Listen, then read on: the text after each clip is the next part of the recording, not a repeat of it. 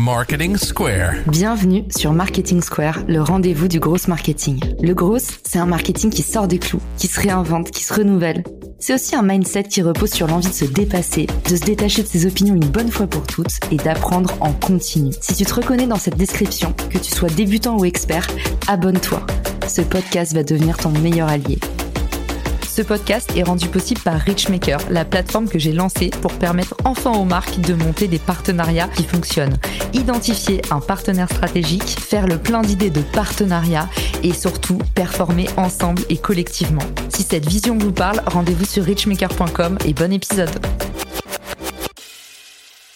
Bonjour à tous et bienvenue dans ce nouvel épisode de Marketing Square. Aujourd'hui, on va disséquer ensemble les trois anti-lois du marketing de luxe.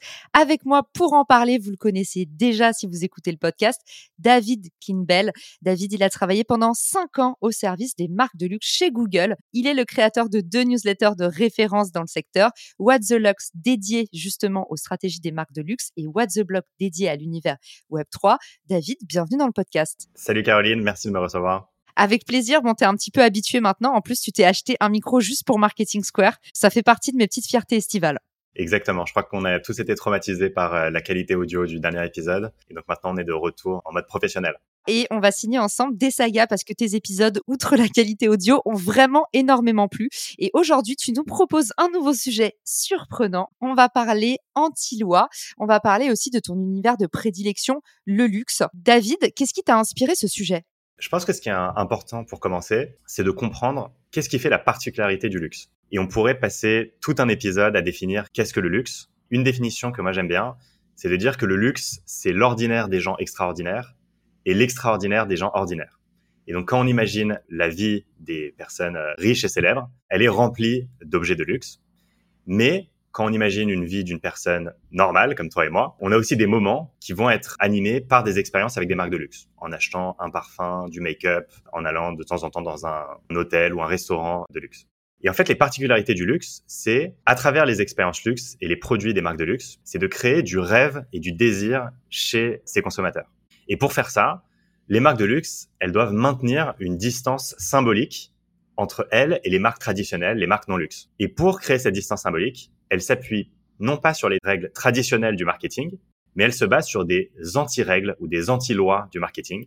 C'est notamment des règles qui ont été formulées par un, professeur qui s'appelle Jean-Noël Capferrer dans son livre Luxe oblige. Et il liste toute une série d'anti-règles dont les marques de luxe s'affranchissent pour créer l'expérience luxe. Et aujourd'hui, ce que je te propose, c'est de souligner trois de ces anti-règles et d'expliquer pourquoi elles sont actuelles aujourd'hui et comment est-ce qu'on peut s'en servir pour créer une expérience luxe en 2022.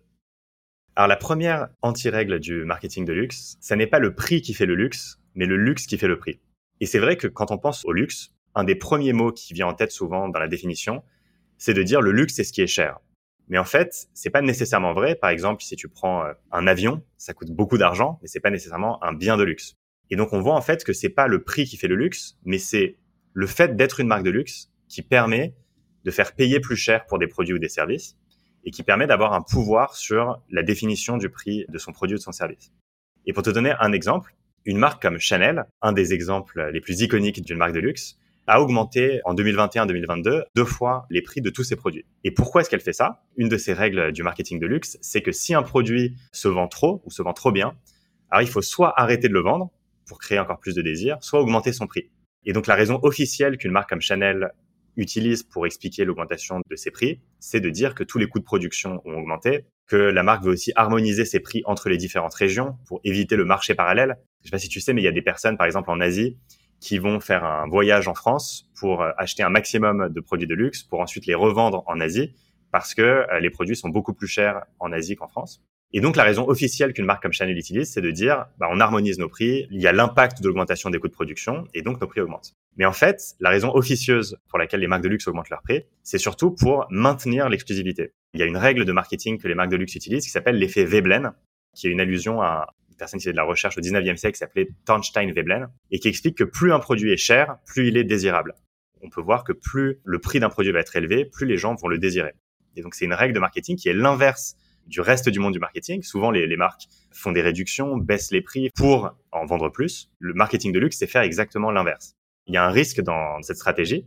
Tu as le risque de passer du luxe au snobisme. C'est-à-dire que le snobisme, qui vient en fait du mot sans noblesse, c'est d'aimer un produit juste parce qu'il est cher. Et le luxe, c'est pas d'aimer un produit juste parce qu'il est cher. On aime le produit pour son histoire, pour son supplément d'âme, pour son savoir-faire, mais il est aussi cher. Il faut que cette hausse, elle soit Est-ce que c'est vraiment une question de prix ou est-ce que c'est plus une question d'accessibilité?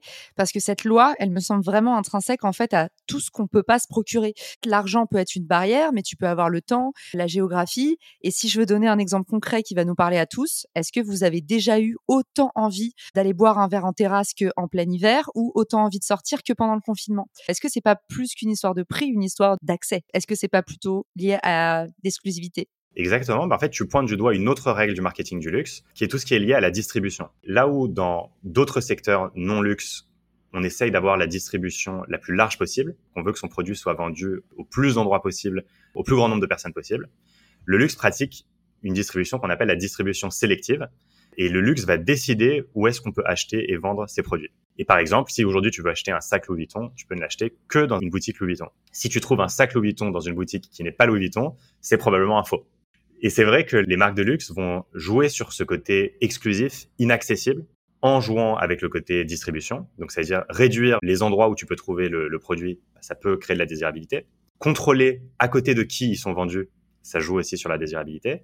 Et en effet, le prix, c'est-à-dire limiter le nombre de personnes qui vont avoir accès à ce produit ou à ce service, ça permet aussi de rendre le produit ou le service inaccessible et donc désirable. Quand tu prends l'étymologie du mot luxe, il y a deux origines ça vient à la fois du mot latin lux, L-U-X, qui veut dire lumière, donc c'est ce qui rayonne, mais ça vient aussi du mot latin luxus, qui a donné luxure, donc c'est ce qui est déplacé, c'est ce qui est excessif. En fait, l'équilibre que doivent trouver les marques de luxe quand elles font ces stratégies à la fois de distribution et de prix, c'est d'être à la fois dans quelque chose qui rayonne, qui donne envie et qui sublime le produit, sans pour autant tomber trop dans l'excès, dans ce qui est déplacé, c'est-à-dire d'être trop sélectif, d'être trop cher, de trop augmenter, ce qui là serait perçu par leur clientèle comme snob, déplacé, et ce qui diminuerait la, désirabilité. Donc c'est toujours une question de trouver un équilibre entre ces deux notions. Merci David pour ce résumé et on passe à la deuxième loi. J'ai très envie de parler avec toi de marque héritage. Il y a beaucoup de nouvelles marques de luxe. Alors est-ce que c'est antithétique? Est-ce que quand on vient du domaine du luxe, on est obligé d'avoir une histoire? Est-ce qu'on peut justifier autrement un pricing élevé? Raconte-nous tout David. Alors c'est clair que les marques de luxe ont un ADN fort et des codes puissants. C'est vrai que quand on pense à une marque comme Hermès, on imagine tout de suite le carré d'Hermès, la boîte orange, les liens avec l'équitation. L'héritage, le savoir-faire, l'histoire sont des éléments extrêmement importants de l'expérience luxe et du marketing de luxe. La deuxième anti-loi de marketing de luxe, encore une fois que j'emprunte à Jean-Noël Capferrer dans son livre Luxe oblige, c'est qu'il faut ancrer la marque dans ses racines tout en surprenant et en transgressant les normes et les codes. Et donc faire du marketing de luxe, c'est s'ancrer dans les racines de la marque, mais parfois aussi les transgresser et faire des choses surprenantes. Et pour te donner un exemple, il y a quelques mois, Hermès a ouvert une boutique assez originale à Hollywood.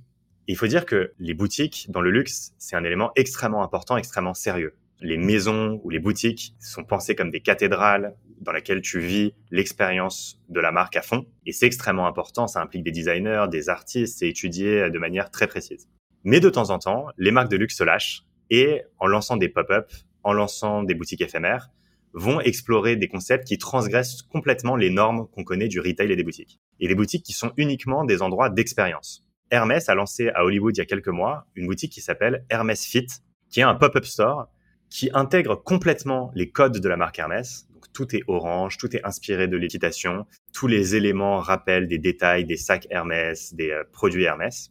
Mais c'est pas un endroit où tu peux acheter des produits, c'est un endroit où tu vas vivre une expérience de marque Hermès. Ça s'appelle Hermès Fit puisque c'est centré autour du concept du sport. Et donc, tu as un mur d'escalade où toutes les prises d'escalade sont en fait des éléments de l'ADN Hermès. Tu es filmé, tu peux prendre des selfies un peu partout dans cet univers. Tu peux prendre des cours de boxe où les gants, le sac, tous les éléments sont faits avec des cuirs Hermès et sont inspirés par l'univers. Et donc, on voit ce concept où normalement le retail et les boutiques est un univers très sérieux. Bah, on voit ce concept de prendre cet univers très sérieux un peu plus à la légère pour faire vivre une expérience aux utilisateurs autour de la marque. Ça, ça s'inscrit dans une tendance forte qu'on voit dans le luxe, qui est une évolution du rôle du point de vente dans le luxe. On entend souvent parler de ce concept d'omnicanal, omnichannel, où on parle de la complémentarité du online et du offline. Entre le e-commerce et la boutique, il peut y avoir des interactions et, et, ça redéfinit un peu le rôle de la boutique à partir du moment où tu peux tout acheter en ligne.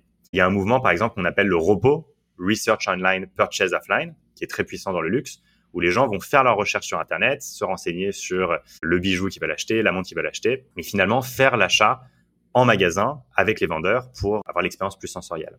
On voit en fait émerger une autre expérience qui est le reverse omnichannel, donc l'omnicanal inversé, qui est l'inverse, c'est-à-dire d'expérimenter le produit en magasin, donc d'aller d'abord en magasin se renseigner, mais finalement acheter le produit en ligne parce que c'est plus pratique et qu'on peut se faire livrer. Et donc, par exemple, c'est ce que faisait à l'origine une marque comme Cézanne lorsqu'ils avaient lancé le concept de l'appartement Cézanne. Et donc, à l'origine, tu pouvais aller essayer les produits Cézanne dans leur pop-up store. Mais ensuite, tu commandais sur des tablettes et t'étais livré chez toi comme en expérience e-commerce. D'ailleurs, tu as de plus en plus de marques, notamment aux États-Unis, comme Everlane. C'est comme un pop-up store. Tu as des items pratiquement à l'unité. Tu vas avoir genre un exemplaire d'un produit et si tu le veux, bah, tu le commandes en ligne. Eux, ils sont là pour te dire si tu le commandes après l'avoir visité on-site, donc depuis le magasin, on t'offre la livraison. Donc, ils permettent en fait des avantages qui créent un emergency feeling et, ça, c'est assez malin. Exact. Et en fait, ce concept de showrooming, qui est un, concept traditionnel dans la mode, c'est-à-dire que souvent dans les Fashion Week, les acheteurs B2B de mode vont dans un showroom dans lequel tu as un exemplaire de chaque produit vont passer leur commande et ensuite ils se feront livrer. Mais le stock lui-même n'est pas stocké sur place parce qu'en effet, ça coûte cher d'avoir un stock, il faut de la place, il faut de l'espace. Et donc c'est un concept qui est utilisé par les jeunes marques, les DNVB, comme tu disais, comme Everlane, comme euh, Cézanne, etc. Mais aussi dans le domaine du luxe. Les marques de luxe vont même encore plus loin. Non seulement elles font des euh, boutiques dans lesquelles tu peux pas directement acheter comme le showrooming, mais aussi des boutiques qui sont uniquement des expériences et qui ne servent même plus à vendre. L'exemple de Hermès Fit est un des exemples les plus parlants, mais il y avait aussi il y a quelques années Chanel qui avait lancé le Coco Gaming Center, qui est une salle de jeux vidéo imaginée aux couleurs de Chanel, avec tous les éléments du jeu vidéo. Par exemple, tu avais une borne d'arcade où le joystick était en fait un bâton de rouge à lèvres et où tous les petits personnages de Space Invader étaient remplacés par des éléments, euh, un poudrier Chanel, etc. Dans le domaine qui n'est pas exactement le luxe mais connexe, de la beauté, tu avais une marque comme Glossier, qui est une DNVB assez connue aux US, qui avait créé le Glossier Fried Chicken, qui est donc un restaurant à la KFC de poulet frit, dans lequel tu pouvais pas acheter de produits Glossier, mais où ils avaient créé tout un univers inspiré par les couleurs de Glossier, donc le rose de Glossier, les petits éléments, le petit papier à bulles, etc. Et dans lequel tu venais, les influenceurs venaient ou les gens venaient pour manger un fried chicken. Et finalement, ça fait des opérations de com gigantesques à l'heure d'Instagram où les gens se prennent en photo, en selfie, en story. Ça permet de créer des opérations de com énormes en jouant sur les codes visuels de la marque tu as raison de dire on crée de la transgression, on crée aussi de la friction. Et en fait, c'est les seuls écosystèmes de marque où on va encourager de la friction parce qu'en fait, justement, il y a cette quête de l'exclusivité. Il faut que ce soit pas si facile à obtenir. Et là où nous tous, que ce soit dans le domaine B2B ou B2C, on s'évertue à réduire la friction, à faire des achats de plus en plus faciles pour que tu puisses acheter au plus rapide, et ben effectivement, des marques comme Glossier, ça fait partie de leur expérience client de créer un maximum de friction à l'achat. Extrêmement contre-intuitif, mais très intéressant Merci pour toute l'inspiration que tu nous partages, David. J'avais jamais vu. Je sais que Glossier, ils font plein d'activations. J'avais vu d'ailleurs à Miami, ils avaient un pop-up store à, côté des walls pendant un moment qui me battait son plein. La troisième loi, on va parler maintenant de la partie promotion. Maintenant qu'on a commencé avec le pricing, après on a parlé euh, de comment euh, événementialiser, ben maintenant on parle d'amplifier et de promouvoir. Exactement. Et donc la troisième anti-loi du marketing de Cap Ferrer que je voulais souligner, elle dit la publicité dans le luxe ne sert pas à vendre. Et ça semble être l'anti-définition de la publicité, puisque le seul rôle de la publicité, c'est de, vendre davantage. Mais dans le monde du luxe, les publicités sont beaucoup moins directes que les publicités dans d'autres secteurs. Et c'est vrai que les marques de luxe font jamais, ou en tout cas très très rarement, de promotion. Elles communiquent pas vraiment sur le prix. Les marques de luxe ne communiquent rarement sur les éléments du produit. C'est-à-dire que tu ne vois pas dans une pub pour Vuitton, ils te disent pas euh, notre cuir est de meilleure qualité, euh, notre fermeture éclair est plus performante, elle se ferme plus vite. Donc ils parlent pas vraiment des éléments matériels du produit ou des bénéfices tangibles. C'est plus ce qu'on appelle l'art de la litote, cette figure de style en poésie qui consiste à dire moins pour laisser entendre davantage. Si on le parle de manière plus familière, la litote, c'est un peu tourner autour du pot, c'est dire sans dire. La publicité dans le luxe, c'est exactement ça. Le domaine du luxe dans lequel c'est le plus parlant, c'est vraiment l'univers du parfum. Et je sais pas si tu as remarqué, Caroline, mais les pubs dans le parfum sont souvent très bizarres tu vois une femme qui court, euh, qui saute sur un cheval ou qui voit un homme qui l'embrasse dans un champ de blé. C'est vraiment des choses surprenantes qui se passent. Par exemple, il y a quelques années, il y a une pub qui avait défrayé la chronique, qui était vraiment très appréciée, qui était la pub pour le parfum Kenzo World. Tu voyais une femme qui s'ennuyait euh, dans un théâtre, qui sortait, qui soudainement pétait les plombs. Elle commençait à faire des, gestes bizarres. Elle tirait des rayons laser avec ses yeux. Elle se baladait dans les galeries d'un espèce d'opéra et elle cassait des statues. Et au final, elle sautait dans un œil fait en fleurs et il y avait écrit Kenzo C'était magnifique de manière artistique, mais c'était vraiment bizarre. Hein, les pubs dans le parfum sont vraiment bizarres. Autre exemple plus récent dans le domaine automobile, la marque Aston Martin vient de lancer une campagne vidéo qui parle de son rebranding. Donc Aston Martin a changé de logo, a changé un peu de positionnement. Et en fait, toute la pub ne parle pas vraiment de la voiture ou combien il y a de chevaux dans le moteur ou les sièges en cuir, mais elle parle des émotions qu'on ressent quand on conduit une Aston Martin. Euh, et pour le coup, c'est vrai que quand tu regardes la vidéo, si en plus tu es un peu fan de voiture, ça te procure des émotions qui donnent envie. Ça donne envie d'interagir avec la marque Aston Martin, peut-être d'acheter une Aston Martin, etc. Et donc du coup, la publicité dans le luxe, elle sert pas à vendre, mais elle sert à susciter le désir d'acheter. Et à travers la litote, à travers les émotions, à travers parfois des points de vue artistiques qui peuvent paraître surprenants, voire même bizarres, les marques de luxe arrivent à créer cette désirabilité et susciter ce désir d'acheter. Là, en fait, on a juste cité trois des anti-lois du marketing de luxe et il y en a bien plus dans le livre de Cap Ferrer sur ce sujet. Mais en conclusion, moi, j'aime bien cette citation d'Einstein qui dit que la folie, c'est de faire toujours la même chose et de s'attendre à un résultat différent. Et en fait, à travers ces anti-lois du marketing, on voit que le luxe fait tout de manière différente et peut-être que c'est une des raisons pour lesquelles il obtient des résultats qui sont si différents des autres marques. David, comme d'habitude, tu as cartonné ce podcast. J'ai hâte qu'on puisse, à ton prochain anniversaire, se cotiser pour t'acheter ton Aston Martin parce que j'ai l'impression que tu en veux une toi aussi. En tout cas, tu as déchiré comme d'habitude pendant cet épisode. Merci pour tout ce que tu nous as partagé. On récapitule les trois anti-lois du marketing. C'est pas le prix qui fait le luxe, mais le luxe qui fait le prix. Deuxièmement, il faut ancrer sa marque dans ses racines, mais aussi surprendre en transgressant, en cassant ses propres codes. Et puis, la troisième anti-loi, c'est la publicité ne sert pas à vendre, c'est davantage fait pour construire un imaginaire autour de la marque. Ça peut être un imaginaire déluré, mais encore une fois, on n'est pas ici dans pousser à l'action, mais beaucoup plus dans construire du top of mind, construire de l'image. Merci David d'avoir signé cet épisode spécial marketing du luxe. J'adore que tu fasses cette petite saga avec nous. Et où est-ce qu'on peut te retrouver? Merci beaucoup, Caroline. Alors, pour en apprendre davantage sur les marques de luxe, n'hésitez pas à vous abonner à ma newsletter What the. Donc, c'est what-the-luxe.com où toutes les semaines, je partage mes dernières analyses et les dernières news et les insights dans euh, le secteur du luxe et notamment sur, euh, j'y analyse sa digitalisation et toutes les, les, innovations de ce secteur. Mais aussi, si vous êtes intéressé par le sujet du Web3, des NFT, du métaverse, j'ai une newsletter qui s'appelle What the Block, whattheblock.xyz, où j'analyse cette euh, révolution qui est le, Web 3 dans le domaine du luxe, mais aussi comment elle s'applique à d'autres secteurs, tous les secteurs de l'industrie. Génial. Eh ben, merci beaucoup, David. Maintenant que tu as ton micro, on t'a embauché en résident du podcast. Tu seras notre chroniqueur Web3 et luxe. Merci d'avoir été avec nous. On se dit rendez-vous à bientôt dans un nouvel épisode. Et n'oubliez pas, on fera un petit post sur les réseaux sociaux qui sera aussi dans les ressources de l'épisode. N'hésitez pas à envoyer vos questions ou vos mots d'amour à David. Ciao!